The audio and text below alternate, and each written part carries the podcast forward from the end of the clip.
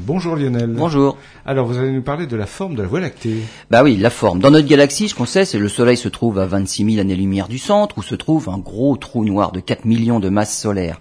Le diamètre de la galaxie est évalué à 100 000 années-lumière, mais le plus difficile, c'est d'évaluer facilement sa forme, comme on peut le faire en observant finalement des galaxies voisines.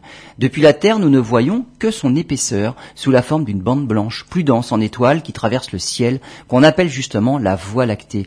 Cette bande est plus éclatante dans la constellation du Sagittaire. Pourquoi? Bah, C'est dans cette constellation que se trouve le centre de, de la galaxie, le bulbe central qui abrite le fameux trou noir. Mais qu'en est-il de la forme globale de la Voie lactée? Des astronomes de l'université de Varsovie ont mesuré pendant six ans les distances d'étoiles particulières qu'on appelle les céphéides. Ces étoiles sont des étoiles massives, jeunes, qui sont entrées dans une période d'instabilité dans leur évolution.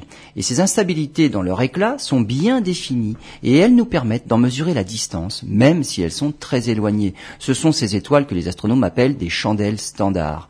En mesurant les positions de plus de 2400 céphéides, les astronomes ont pu déterminer la forme de notre galaxie. Eh bien, elle est voilée. Autour du bulbe central, il y a des bras spiraux, mais vu de profil, notre galaxie n'est pas un plateau ou un disque. Elle a la forme d'un S, avec des bras spiraux plus épais qu'on ne pensait. Ils ont une épaisseur de 3000 années-lumière. Une forme qui indique encore une fois un passé mouvementé dans l'histoire de notre galaxie, probablement dû à une rencontre, une collision, une collision une fusion avec une autre galaxie.